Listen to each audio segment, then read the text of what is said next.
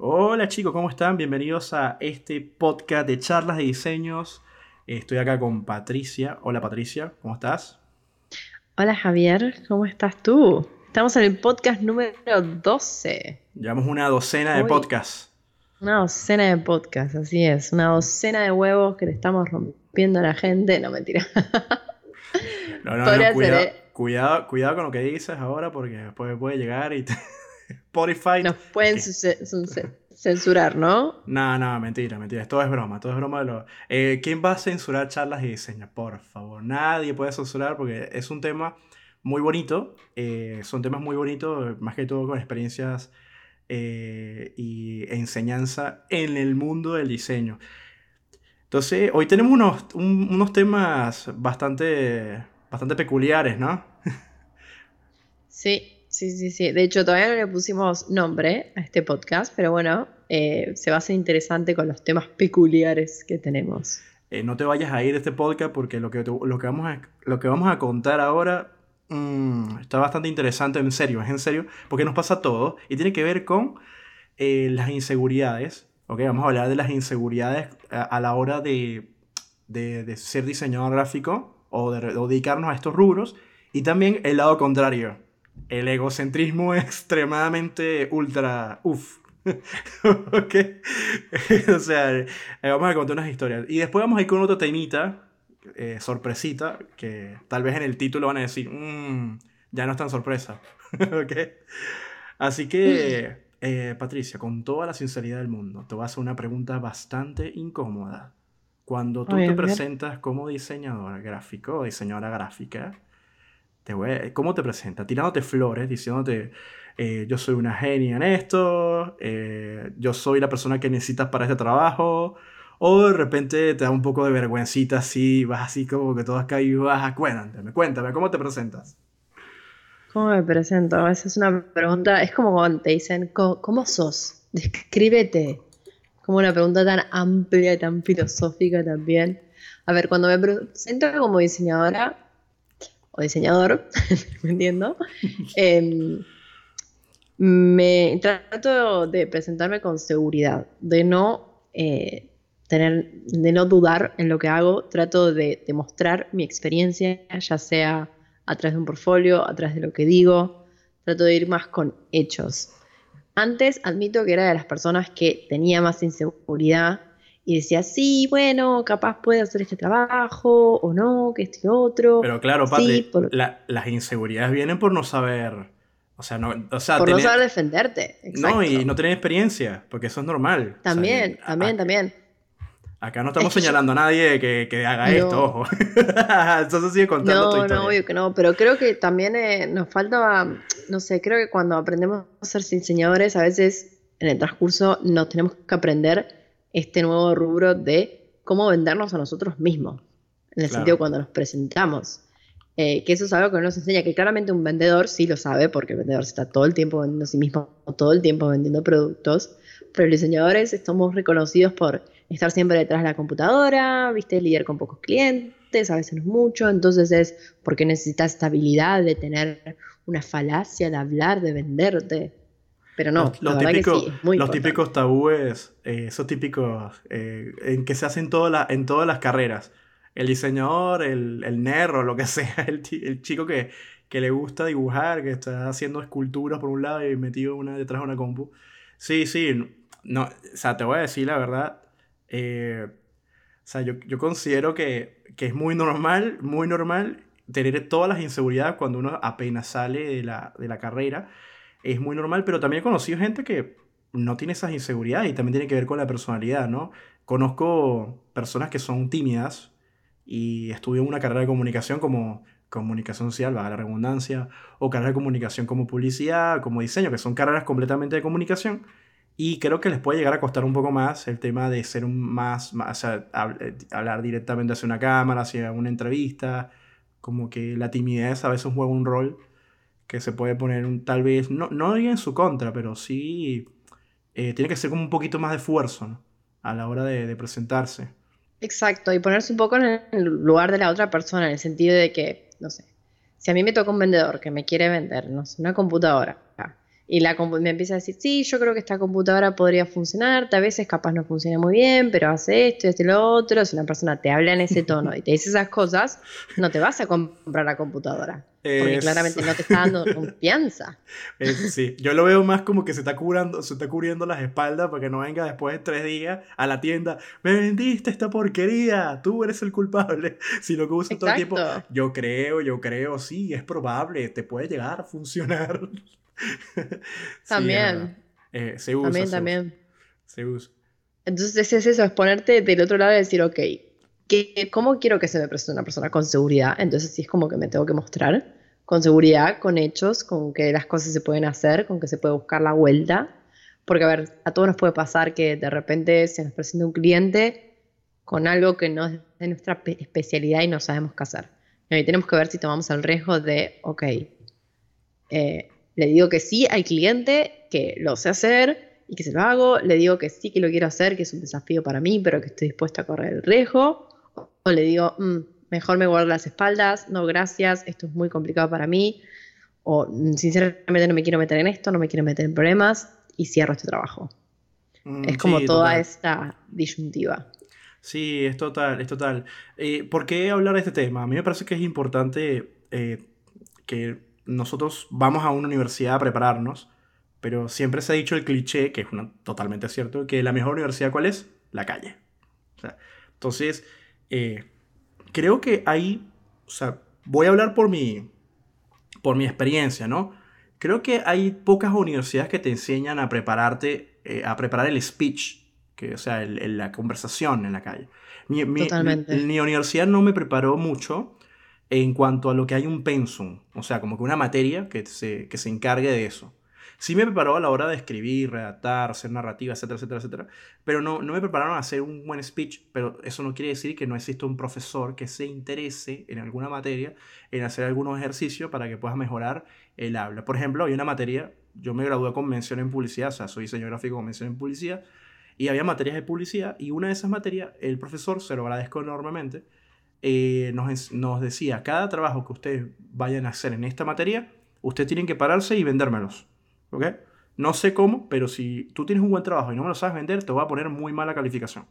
Y uno como que, oh por Dios, este tipo es un ogro. O sea, es típico que el alumno ya se lo toma mal, como que este profesor es un ogro, es un mala onda. Pero él está, él está forzando a mostrarte la realidad cruel de la calle, porque realmente te está mostrando una realidad cruel de la calle. O sea, si tú no sabes vender tu trabajo, por muy bueno que sea, es una lotería. O sea, de repente aceptan, de repente no. Porque eso no... Eh, hay que quitar como que los extremos. Yo, yo lo diría más como que cuando puede haber mucho más el azar, el azar está jugando más cuando no defiendes bien tu trabajo. Eh, pueden elegirte por varias razones. Igual también hay que sacarse la basura en la cabeza, no sé si estás de acuerdo, de que, ah, porque soy tímido no me va a ir bien, porque, o, o soy persona de pocas palabras, que eso no está mal, ¿ok? Tú puedes ser una persona que no te gusta charlar, que no te gusta hablar, eh, no quiere decir que seas mejor o, peor, pero sí, si vas a usar un poco tus palabras, di cosas contundentes. Y la persona que habla mucho, como yo, por ejemplo, ten cuidado porque hablar de más eh, cansa o, aturdir a los demás con bla, bla, bla, Basta ahí 50 horas aturdiendo a alguien. ¿Qué te parece? no, no, que sí, que a veces hablar de más te puede jugar en contra te puede dar la sensación, ah, este es un chamullero, nada más, hablando de más. Todo depende, ¿no? Cómo lo diga uno. Eh, pero si también hablar poco es negativo, entonces hay que buscar un intermedio que es complicado, la verdad, a veces. Mezclar, a todo esto también hay que mezclar el lenguaje corporal, ¿no? Que suma eh, y te puede contradecir el lenguaje corporal suma, suma muchísimo. El lenguaje corporal suma mucho porque claramente no es lo mismo que te estés vendiendo y estés con todos los brazos así cruzados y retraídos y no, claramente no. Y la tu lengua está diciendo una cosa y tu cuerpo otra. Y la mirada, la mirada que también creo que se suma. Sí, no sé si meter la mirada con el lenguaje corporal, porque el lenguaje corporal es una cosa que también está sumada a la mirada, pero yo creo que la mirada la podemos sacar como un extra, un plus que también no podemos olvidar. A mí me cuesta mucho ver a la gente a los ojos, pero es una cuestión de que no, no me gusta hacer mucho contacto visual. ¿Ok? Pero sí. cuando voy a una entrevista o tengo que hablar con clientes, sí hago el contacto visual, porque tú, eh, o sea, un día me lo dije, oye Javier, haz contacto visual. O sea, por favor. ¿Ok? Yo hago contacto visual, ojo, y explico un poco esto, tiene que ver con algo personal, con la gente que quiero, con mis amistades, con gente con la que yo confío. Pero realmente cuando no conozco a nadie o no, no estoy, por ejemplo, en un, un restaurante o en cualquier lugar haciendo contacto visual con otras personas. No, no, no me malentiendan. Pero a veces eso tiene que ver un poco con timidez. Aunque ustedes no lo crean, yo por ser muy charlador y todo eso, tengo una, un lado tímido bastante grande. Entonces, por timidez, a veces como que no, no me gusta estar como que en esos contactos visuales. Entonces, ya ustedes se imaginarán que el Javier de hace 20 años atrás iba a la entrevista prácticamente mirando para todos lados, menos a la persona que le estaba hablando. ¿Okay? Y Ay, no, qué los entiendo, los entiendo cuando les pasa, o sea, es, es normal, por Dios, o sea, pero Sí. Está bueno ponerse como que de su parte y decir, mira, en este momento, en, este, en estos 10 minutos de, entrevista, voy a, voy dejar de ser yo por un momento y hacer contacto visual, eh, ponerme derecho, ¿ok? Que yo cometí ese error también, de llegar y parecía que estuviera el príncipe del rap sentado en, el, en la silla. y, y nada, eh, ahora, ahora una cosa que te iba te iba a preguntar. Eh, ¿y tú consideras las personas que tienen exceso de ego que también se puede considerar como una inseguridad o es que simplemente están demasiado sobrados en la vida para estar con ese ego arriba, ¿no? ¿Qué, qué piensas acerca de esa, de esa premisa? Mm, yo creo que puede ser los dos. Puede ser un poco de inseguridad o puede ser una persona que está demasiado subida eh, en el pony y se cree lo mejor y te vende lo mejor, que finalmente, o sea, termina siendo igual a chamullero, ¿no? O sea, te vendo algo que no es así. Entonces a veces hay que, sí, medio tomar las cosas con pinza. ¿Vos, vos qué pensás?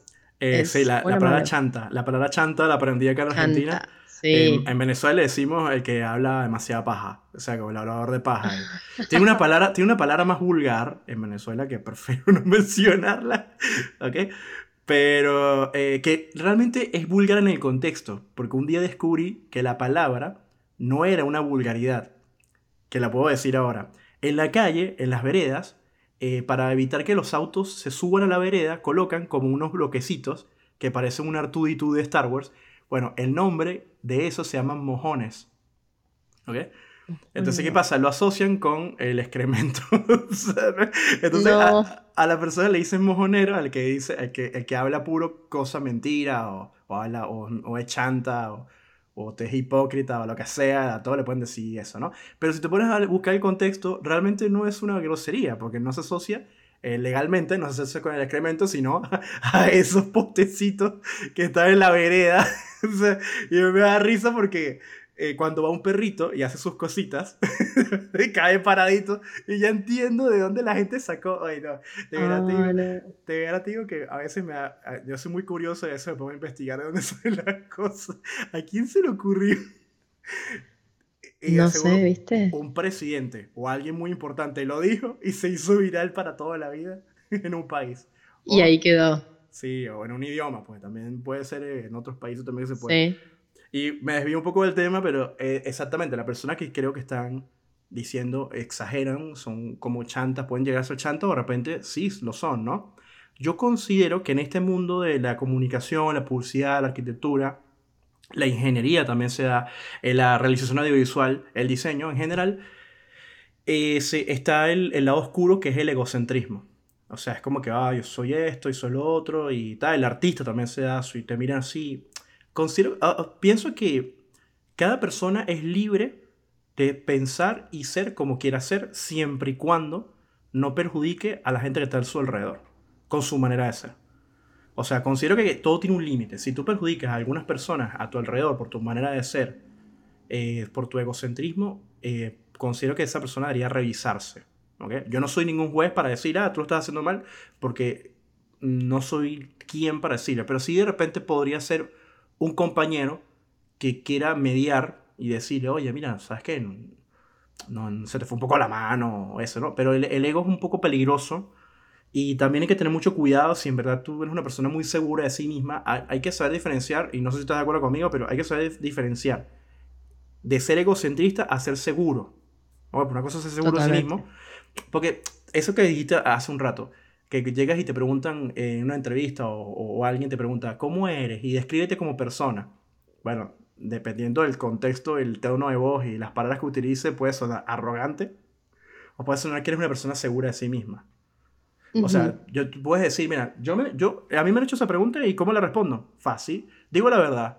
Mira, mira, soy una persona que me gusta el orden, soy muy meticuloso, metódico, me gusta estudiar, me apasiona mi carrera, bla, bla, bla, bla, ¿ok? Y tengo algunos defectos. Bueno, a veces la perfección se pone en contra mía y me tardo mucho en dar, doy vueltas en una cosa. Eh, quizás estoy envuelto en una cantidad de situaciones y no, no puedo concentrarme en algo. Eh, hago la pronosticación, ¿cómo que sea? Siempre se me olvida esa palabra, no puede ser. Procrastinar. Exacto. Estoy, estoy, estoy, se me olvida siempre, qué mal. Voy a, copiarla en una pared así, lo, lo, para que leerla todos los días y recordarla. Capaz es porque no la haces. Porque no procrastinas, entonces te cuesta mucho, viste, meter esa palabra en tu cabeza. Eh, creo que lo hago, mucho. ok, entonces te acabo de alabar y nada que ver. no, no, procrastino, que alabar, que es eso, suena feo. Esto broma. Lo de procrastinar, lo de procrastinar, eh, no sé, no sé, sí lo hago, pero aprendo en, esa procrastinación, aprendo. Pasa que a veces estoy procrastinando en cosas como que, Javier, párale, bájale dos porque... O sea, que creo que no está mal, ¿viste? Lo de procrastinar. O sea, depende de lo que lo estés haciendo, ¿no? Porque si estás procrastinando, estalqueando a tu ex, ahí sí, o sea, por favor. Ahí es otra cosa, total, no. Por favor, no. ¿Sabes qué? Para, me acordé de, de, algo que venías hablando antes. Eh, voy a tener que volver el tema para atrás, pero bueno, es medio como una anécdota. No, no pasa nada. Ahí sí, uy, sí. Eh, esto es una dictadura, esto es una dictadura que no se puede hablar acá. Ahora, dale, dale, adelante, por favor. Es que puede llegar a servir. No, bueno, vos estabas hablando del tema de, de que las facultades a veces no te enseñan a cómo defenderte, vender tu trabajo, todo. Dijiste que tu universidad crees que no lo hizo. Eh, la mía tampoco. Me acuerdo que en primer año de la facultad sí, nos hacían levantarnos también y defender nuestro trabajo. Y me hubiese gustado que lo hayan hecho a lo largo de la carrera porque después como que ya eso no, no estaba y es diferente, ¿no? Cuando uno se para a un público y tiene que venderlo. Más que nada después será como indirecto, ¿no? Es como te, lo enseñan, pero de forma indirecta, ¿no? Claro, pero bueno, después llega el trabajo final de carrera, que la tesis, que lo tenés que defender en frente de todos, y es como, ok, no me estuve parando durante tres años en frente de un público a defender mi trabajo y ahora tengo que hacer esto. Y claramente te da vergüenza. Lo puedes hacer, pero te da un poco de vergüenza. Claro. Em, me hubiese gustado en ese sentido que me enseñen más, me sido vital. Pero bueno, esa experiencia que tuve en mi primer año de facultad me sirvió para cuando en el trabajo actual tuve que hacer eh, mi segunda entrevista en el cual tenía que hacer una presentación y defender una tarea que me habían dado, me encontré con que en vez de dos personas, que eran las primeras que me habían entrevistado, había cuatro o cinco, ya no me acuerdo. Entonces, claro, tenía una pantalla enfrente mío, tenía las cuatro personas, me dijeron, bueno, conectá la computadora a la pantalla y mostrarnos qué es lo que hiciste, qué es lo otro. Entonces yo agarré y, me paré y me levanté y empecé a explicar lo que era, porque sentí como que había un público y bueno, como en una presentación y que me tenía que parar. Y para mí no había sido la gran cosa, pero después más tarde me enteré que me lo, me lo dijeron, me dijeron como, bueno, Patricia, una de las razones que está acá fue como porque se paró enfrente de una presentación, o sea, ninguno de los candidatos hizo eso, como que les pareció algo como wow. Como fuera lo normal. Y fue algo que sumó. O sea, pensar que vos decís, bueno, capaz no es la gran cosa, ¿no? Pararte y defender tu trabajo, pero me sirvió para sumar un puntito más y ser una de las primeras candidatas dentro de la entrevista del lugar. Y, no me había dado cuenta, no lo había tomado como por hecho en ese sentido. Después que me lo dijeron, tuve que entrevistar a personas y ninguna de esas personas se levantó a defender su proyecto. Entonces fue como, Ok, no sé si ahora es importante porque me lo dijeron o no, pero es como que notas a veces esa falta eh, de cosas. Eh, me hiciste recordar algo. Yo, eh, las últimas entrevistas de trabajo que yo tuve, la, quedé seleccionado porque me, puse a pensar, porque yo fui, fui a una y había más de 30 personas. Y creo que fue porque... nunca, nunca le pregunté al, al jefe, ¿no? Pero creo que fue por lo que dije Primero, eh, aprendí algo. Hablo, directo al objetivo, no hay tanta vuelta. Respondo lo que me preguntan. O sea, no, hago el, eh, ah, eh, bueno, sí, no. O sea, agilidad mental en ese aspecto, ¿no? Pero una de las cosas que cuando te preguntan si sabes hacer tales cosas, una de ellas, me recuerdo que no sabía mucho del tema, porque tenía que ver con Argentina, y no, no, le dije, mira, desconozco mucho el mercado en Argentina, pero es algo que puedo estudiar sin ningún problema. Esa fue mi respuesta. O sea, no es, para mí no es ningún impedimento. Y también utilizo mucho esta frase que es eh, eh, que te preguntan, eh, ¿por qué quisieras trabajar en esta empresa? Y yo le digo, soy la persona que ustedes necesitan. Por el, Eso suena un toque arrogante, pero si vos tenés la experiencia, yo creo que es válido. Pero es que, ok, vamos a, vamos a analizar por qué lo dije y por qué suena arrogante y todo eso, porque tienes razón. digo, soy la, soy la persona, mira, primero no creo, creo eso, no, no. Ellos ponen un aviso que uno supuestamente leyó, entre comillas, que es el aviso, eh, necesitamos diseñador gráfico que haga esto y esto y esto, ¿no? Yo lo leo y, bueno, cumplo con esos requerimientos. Bueno, entonces, la respuesta correcta es, no es la persona que estás buscando.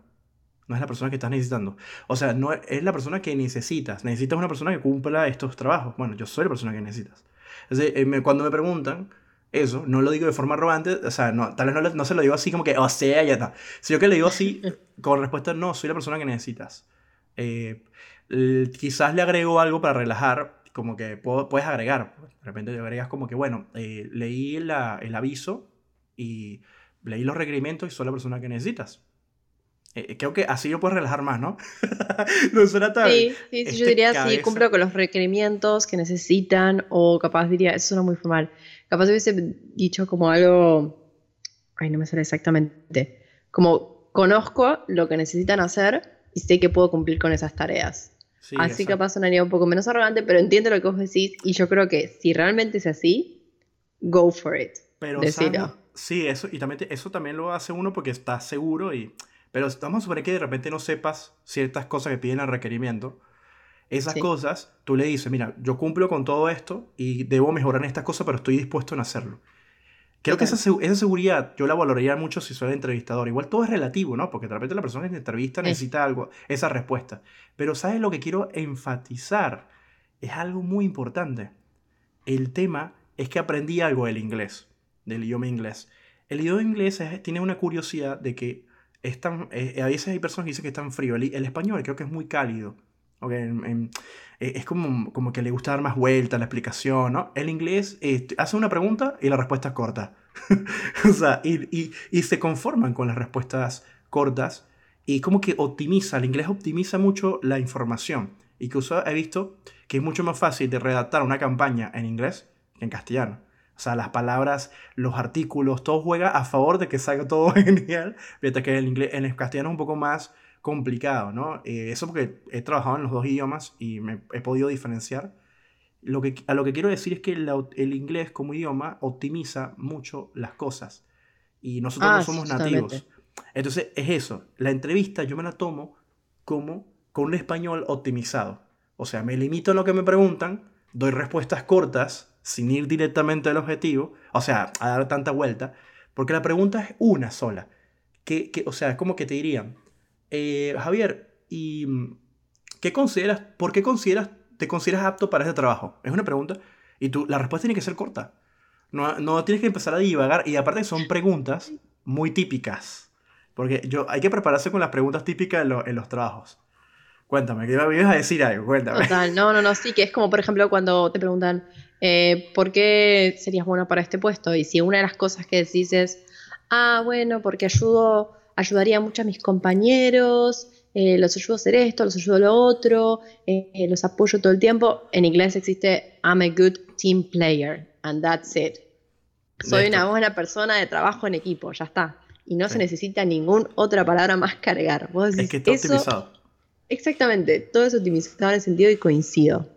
Una de las cosas que decías que me resaltó, que, cuando te hacían preguntas, eh, en el sentido de que a veces me pasó de cuánto sabes utilizar un programa o no, está bueno que vos digas eso, ok, listo, eh, no sé utilizar este programa, pero puedo aprender o estoy dispuesto a aprender.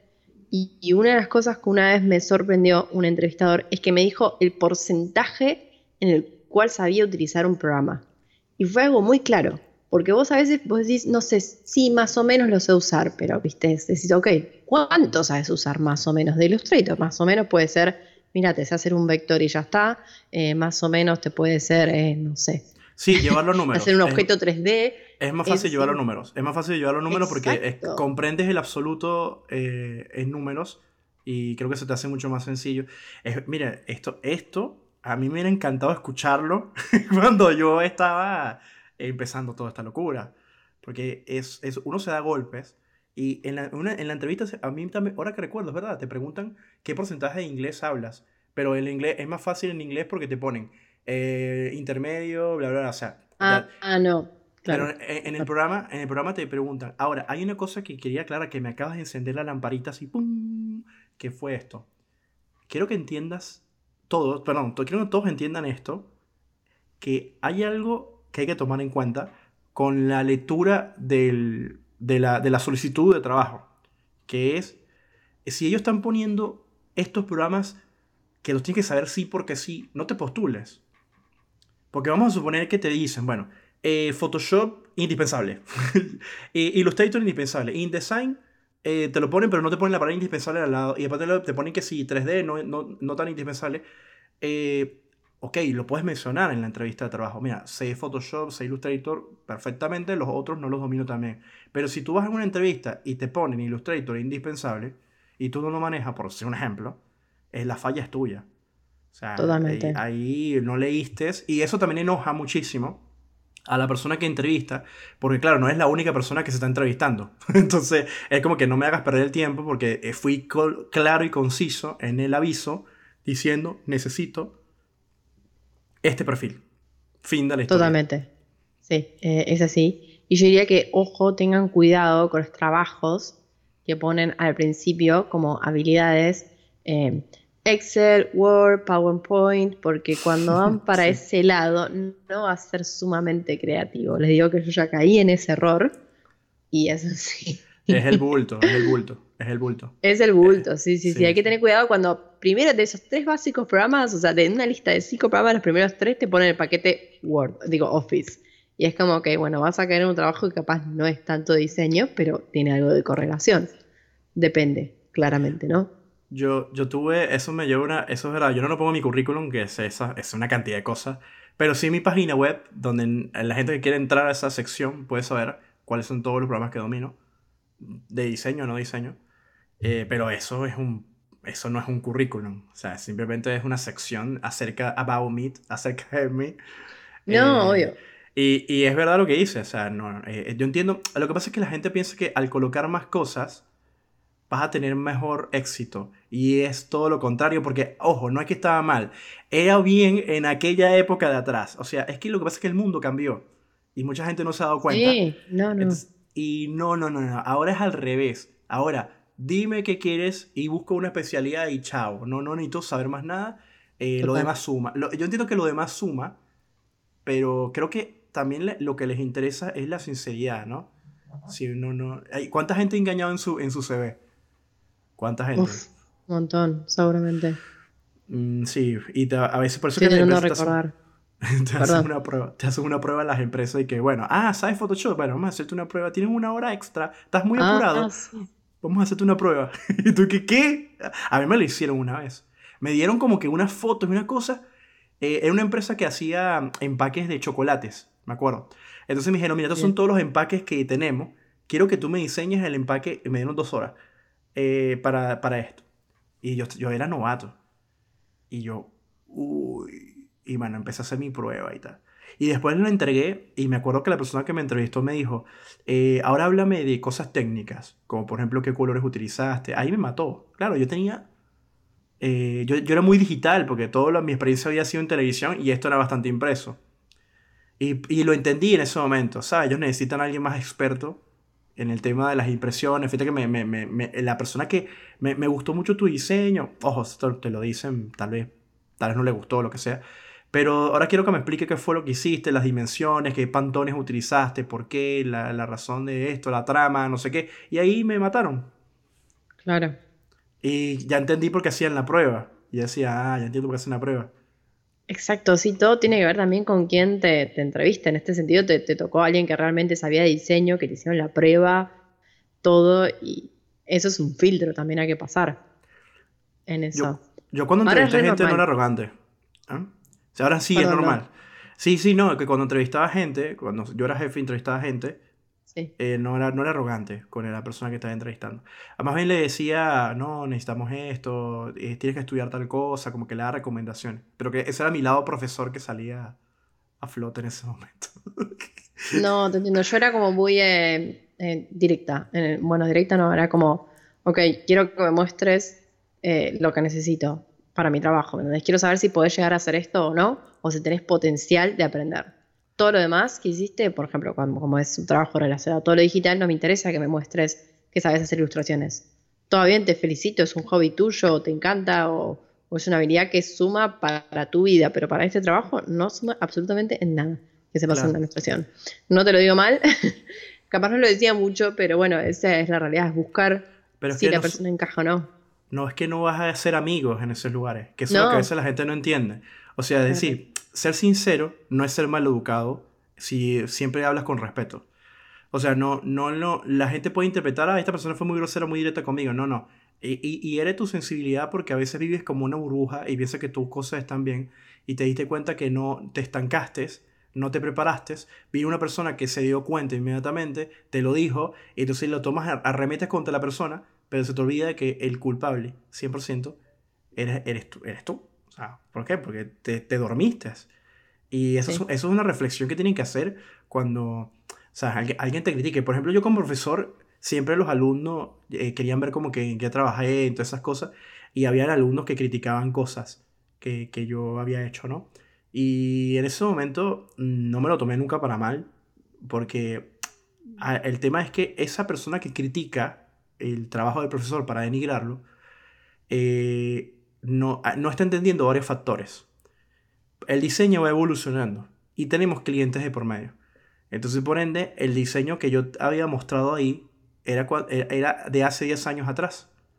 ¿Entiendes? Entonces, no era lo mismo diseñar hace 10 años atrás que diseñar en la actualidad. Y estoy hablando que ese alumno se estaba burlando en el año 2011. Imagínense. O sea, eh, eh, imagínense el, ahora cómo está el diseño actualmente. O sea, quiere decir que eh, si yo, yo veo un trabajo de ese alumno actualmente, yo también puedo decir lo mismo. Ah, mira, qué desastre. Pero ¿qué tiene que hacer una persona cuando critica de forma racional un diseño? Acordarse del contexto de la época. Y el cliente que tienes enfrente. Entonces, no, no es justificar. Ahora, yo hay muchos trabajos que uno los veo y digo, pero eso, eso, eso, eso hay que entenderlo mucho eh, con el tema de los egos también dentro de, la, de las facultades, ¿no? Porque son alumnos que resaltan más que otros, a veces se creen mejor que los profesores, o al revés, eh, se creen, tienen inseguridades, profesor, y el profesor tiene que estar diciendo qué es lo que tiene que hacer, que como profesor yo puedo decir que más, me pasó mucho, mucho más el alumno que necesita que el profesor lo esté corrigiendo todo el tiempo para ellos crecer, que el, alumno, que el alumno egocentrista. Entonces yo le decía a los chicos, bueno, pero ¿qué pasó? El día que te reciba no va a estar el profesor ahí corrigiendo, tienes que tomar decisiones. Totalmente. Y, uno como profesor tiene que obligarlos. Es decir, esta vez te voy a hacer correcciones muy, muy abiertas. Eh, o sea, te voy a decir muy poco. Y tú tienes que resolver. Y, y, así. Y está, está, bueno que una persona en su proceso de estudio tenga el profesor que no le dice nada, o sea, que le corrige muy poco, y el profesor que le corrige demasiado y se sienta y le desarrolla. O sea, le argumenta cada corrección. Porque eh, los clientes son así. El cliente te va a decir eh, qué es lo que quiere. Por ejemplo, Coca-Cola no te va a llegar, o otra vez con Coca-Cola. eh, una empresa, ¿eh? Pues sí, no, no, no tomo Coca-Cola. Pero una empresa grande te va a llegar y te va a tocar la puerta y te va a decir, señor, em, quiero esto. ¿Va? ¿Estás, seguro que quieres? No, no, no, no, es como el cliente más pequeño o el cliente que también te puede decir esto es lo que quiero y está muy seguro, o el que no quiere, el que no lo sabe, o el que no conoce el tema. Entonces tú como, como, como diseñador tienes que empezar a desarrollar ese, ese, ese aspecto de la psicológico, de ver cómo lo cómo manejando el, el, el, tratar de entender al otro, ¿no? Claro, además también por un tema de que si vos estás acostumbrado todo el tiempo a que un profesor o alguien te haga correcciones, después del día de mañana cuando salgas a trabajar, no vas a saber qué es lo que está bien, qué es lo que está mal, qué es lo que tenés que corregir, qué es lo que no, cómo seguir, qué, qué, qué camino tomar, porque estás acostumbrado a eso, que simplemente te corrija. Y el cliente capaz no te corrige o capaz haces un trabajo personal tuyo y no sabes para qué lado ir porque estás esperando esa corrección que vas a tener que aprender a hacerla vos mismo. Ese tipo de corrección. Y eso se va aprendiendo a través de, de la experiencia, de los trabajos, de ver muchas inspiraciones, de tomarse descansos claramente y otro día retomar el trabajo, porque a veces nos cansamos de mirar tanto siempre el mismo trabajo y así no van a caer las ideas. Claro. Así que. Sí. así que sí, ¿Y estás preparada para pasar al siguiente tema? estoy preparada para pasar al siguiente tema. Eh, Uno de tus temas favoritos. Es- el, el te- el siguiente tema tiene que ver, y me encanta que hablarlo con Patricia porque somos opuestos en este aspecto. Eh, el tema tiene que ver con videojuegos, eh, cartoon, o sea, ver cartoon, eh, comiquitas, como dicen por ahí, dibujitos animados, eh, leer cómics o ver caricaturas enfocadas en el cómic, o anime, que es el lado japonés, ¿no? O manga. Cuéntame, ¿cómo, cómo, cómo ha sido tu vida con esos temas, Patricia? ¿Cómo ha sido mi vida con esos temas? Mira, no soy una persona que juega muchos videojuegos. eh, de hecho, creo que uno de los últimos que jugué fue muy pocas veces Candy Crush, imagínate, porque en su momento fue un furor. Eh, y una vez para la facultad tuve que diseñar un, un videojuego. A ver, el juego ya estaba dado, pero tenía que hacer toda la parte creativa, que estaba relacionada con Game of Thrones y cada uno nos tocaba tipo una casa diferente. Yo ni veía que los Juegos de Trono, no, no la vi para eso, Terrible. tampoco. Eh, así que me tuve que empezar a investigar y fue como todo, puff, eh, una montaña rusa, porque había mucha información, muchas casas, mucho de todo. Pero creo que está muy influenciado, bueno, creo no, está muy influenciado con todo lo que estudiamos con el diseño En la gráfico. comunidad, en la comunidad de, de diseño. Muy, muy influenciada la comunidad de. Totalmente. Sí, sí, sí. Asociado, porque Así es. ojo, yo conozco gente que juega juegos de video y es ingeniero de, no sé, de telecomunicaciones.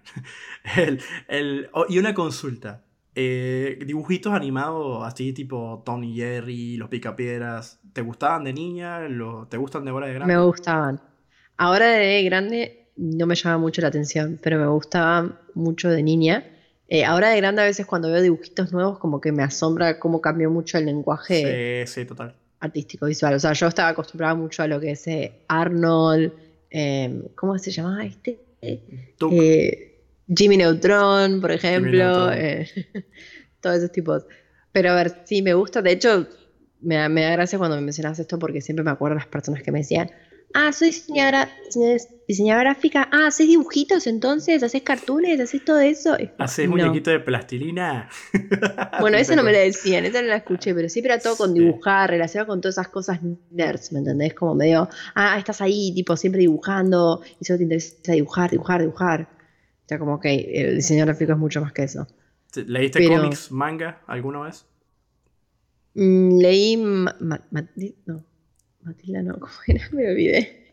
La, Mafalda. cómics. Mafalda. Ah, sí, buenísimo, buenísimo. Mafalda.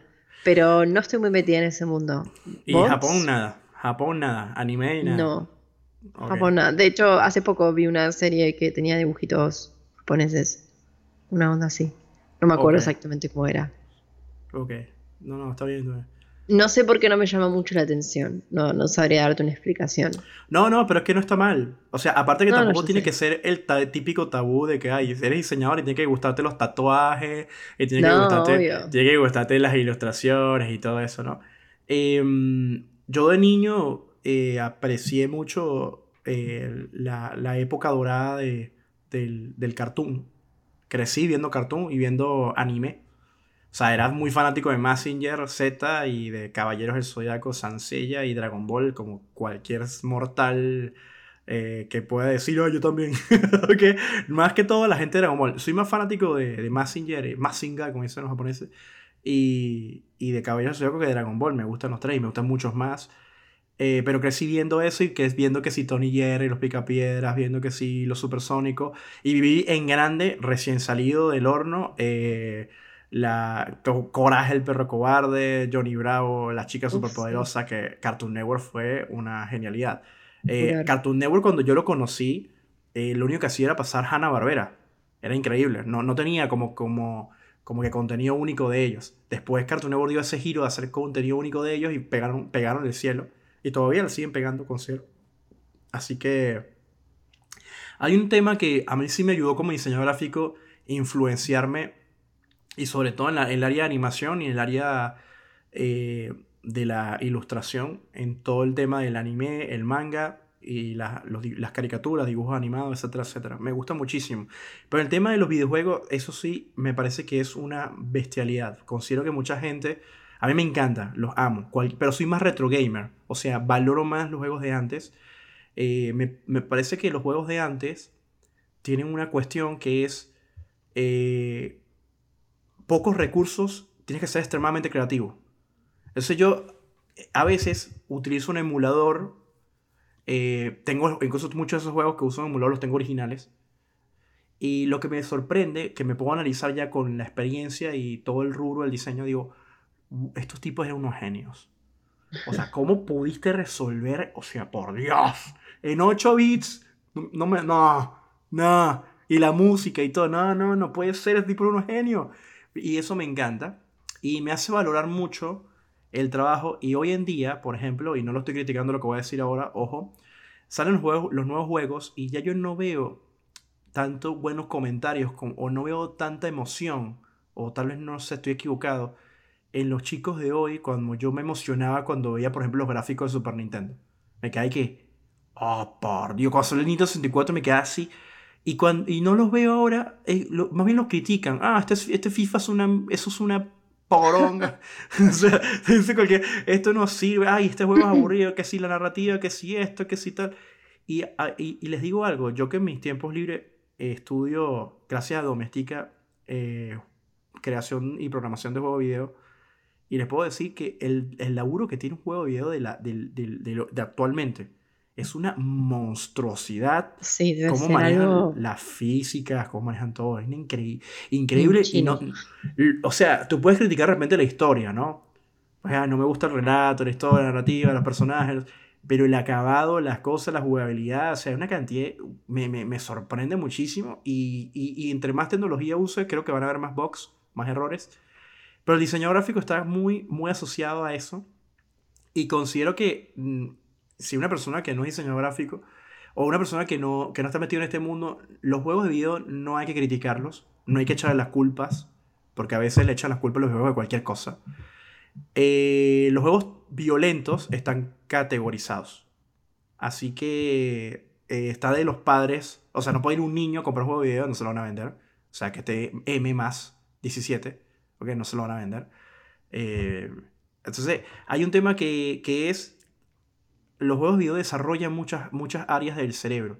Recuerda que los, todos ellos están, ellos están, vamos a decir, pensados para resolver problemas.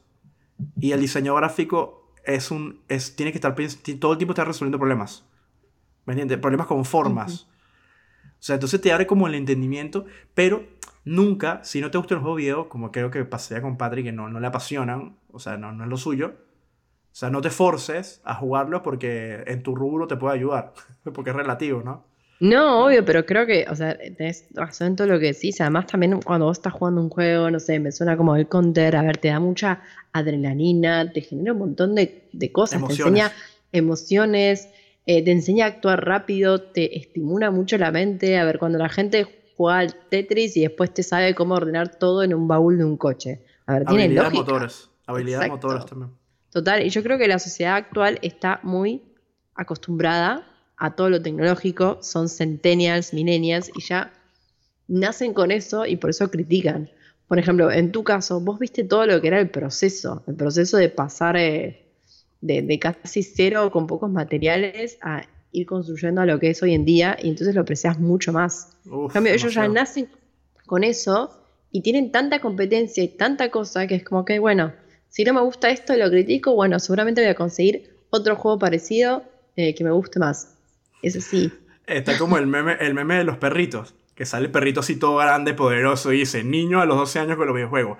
Qué brutal estos gráficos de 64, me encanta la jugabilidad. Niños de hoy en día, sale el perrito chiquito llorando. No me gusta, tiene mucho lag. Eso me da mucha Sí. risa porque es tal cual, ¿no? Es tal cual. Eh, eso sí, es así. Y claramente a una persona que estudia diseño o estudia más o menos esto, lo aprecia mucho más, porque yo que no estoy interesada, yo sinceramente me parece un chino todo eso, por así decirlo. Me parece un, un campo que debe ser muy dificultoso, que incluye un montón de cosas y que realmente respeto a la gente que hace eso, los aplaudo. Porque no sé si sería capaz de poder producir algo así y de llevarlo en vivo. Gente de la audiencia, yo tengo la. Yo tengo. Yo creo tener esa duda, pero Yo creo que si yo viviera en la misma casa de Patricia y estuviera diciendo, vente, Patricia, vamos a ponernos a jugar esto, vamos a jugar otro, ella termina gustándole.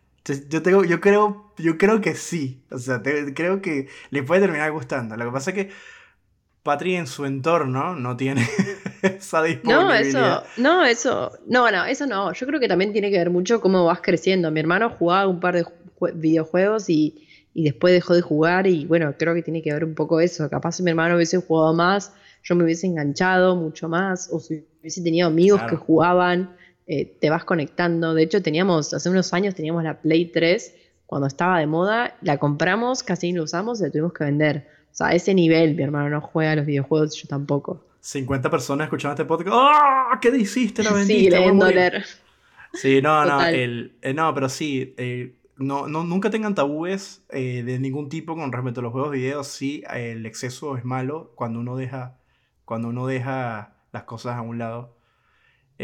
Como decirte, dejas de trabajar. Yo amo los juegos video, pero siempre mi prioridad es entregar mis trabajos, terminar rápido y después dedicarme a jugar en mi tiempo libre. O sea, es decir, priorizo lo que tengo que hacer primero y no juego primero y después priorizo. o sea, pero mi, mi juego de video, los juegos de video no son mi prioridad o sea, es decir, tengo que hacer cosas, entregar trabajo y después tranquilamente puedo jugar. Sí, sí, sí, me parece muy bien. De hecho, me hiciste acordar mucho a el videojuego, el único videojuego que me encantó y mi favorito actual en día son los Sims. Eso no, no, no, no lo descarto por nada. De hecho, es un vicio. Creo que no lo juego porque sé que me vicio y me encierro horas. Me acuerdo que en su época preferiría jugar a los videojuegos antes que salir con mis amigos cuando lo jugaba. Y también, claramente, como todos, porque me encanta diseñar la casa y ponerle cosas. A mí, a mí, me, a mí me gusta. A mí, yo lo jugué los Sims. Cuando salió, jugué la versión 1 y la versión 2. No lo jugué más. Pero hoy en día valoro mucho. No soy jugador de Minecraft. Minecraft, no, no soy jugador, pero me gusta mucho el Minecraft verlo por el tema de construir y de usar la creatividad para hacer cosas. Está buenísimo. Eh, un día me interesaré. Pero sí, también le tengo miedo de, engancharme con algo, pero tengo también, el criterio suficiente como para priorizar. Hay que controlarse un poco. Y sí, sí, sí puedo, sí puedo darme ese lujo de decir, bueno, ya hasta acá llegué, vamos a trabajar, vamos a hacer los deberes y después me sigo jugando. Así que nada, bueno, este era un plus para, para cambiar un poco la, ¿cómo se llama esto? la rutina de lo que hemos venido hablando en los 12 podcasts. Y ya tenemos 48 minutos hablando. Y nada, yo por mi parte he terminado, Patrick. ¿Quieres decir algo más? No, la verdad que muchas gracias por escucharnos. Espero que les parezca eh, interesante. Espero que nos escriban, que nos sigan en las redes sociales, que nos digan si queremos hablar algún tema en especial, eh, porque estamos acá para escucharlos y dar lo mejor de lo nuestro. Así que yo me despido a todos y te dejo a vos, Javier, para hacer el final. Me recordaste un youtuber español que se respira así que. Y así, chao, chao. Me mucha risa. Spincard. La, eh, veo muchos youtubers de, que, que traen consolas de cosas y las desarman y te enseñan cómo es la tecnología y te explican. y Está bueno esos, esos canales, de verdad es un trabajón, o sea, comprar, esperar que llegue, desarmarlos, hablarte y grabar con diferentes cámaras, los aplaudo, los valoro. ¿Cuántos seguidores tienen? Eh, 20 mil. no, ¿por qué? Deberían tener más porque hacen un buen trabajo. Eh, chicos, eh, siempre con una sonrisa, adelante con todo. Les agradezco por haber escuchado este podcast y espérenos a nuestro podcast número 13. Les mando un abrazo, mi nombre es Javier y me despido. Chao, nos vemos. Mi nombre es Patricia y hasta la próxima. Chao, chao. Chao.